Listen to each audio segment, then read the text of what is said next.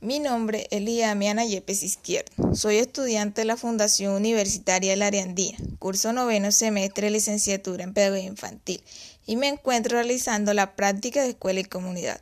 La práctica pedagógica escuela y comunidad será desarrollada en la comunidad de Los Gaviries, la cual está ubicada en el resguardo indígena Zenú de San Andrés de Sotavento, Córdoba. Esta práctica será realizada con un grupo de seis niños y niñas de nueve años.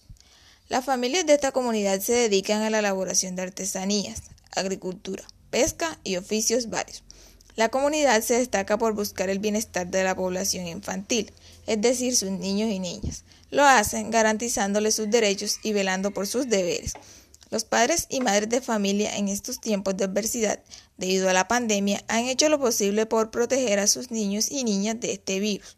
Una de las estrategias que aplicó el gobierno nacional fue el cierre temporal de las escuelas y luego el método de alternancia. En este caso, para la comunidad, fue la entrega de guías por parte de los maestros de sus hijos e hijas para continuar desde casa con el ciclo escolar.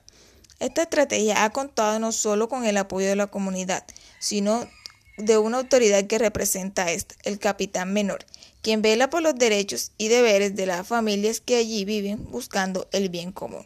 Algunos padres han mostrado preocupación dado que algunos niños y niñas han perdido un poco la motivación escolar. Es decir, algunas veces no quieren hacer sus deberes escolares. Es por ello que decidimos trabajar con ese grupo de niños y niñas buscando motivarlos nuevamente.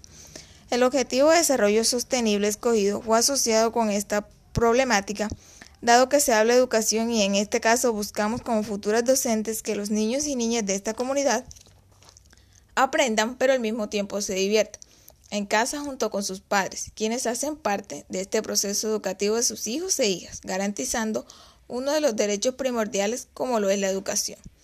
Puedo concluir que la comunidad los Gaviria se caracteriza por tener sujetos activos, es decir, personas que buscan beneficios para su comunidad, que tienen buenas ideas y que las hacen saber, buscando así la unión de todos y la participación colectiva. Es por ello que consideramos que esta comunidad nos permite realizar un buen proceso práctico. Espero mi audio sea de su agrado y muchas gracias por escucharme.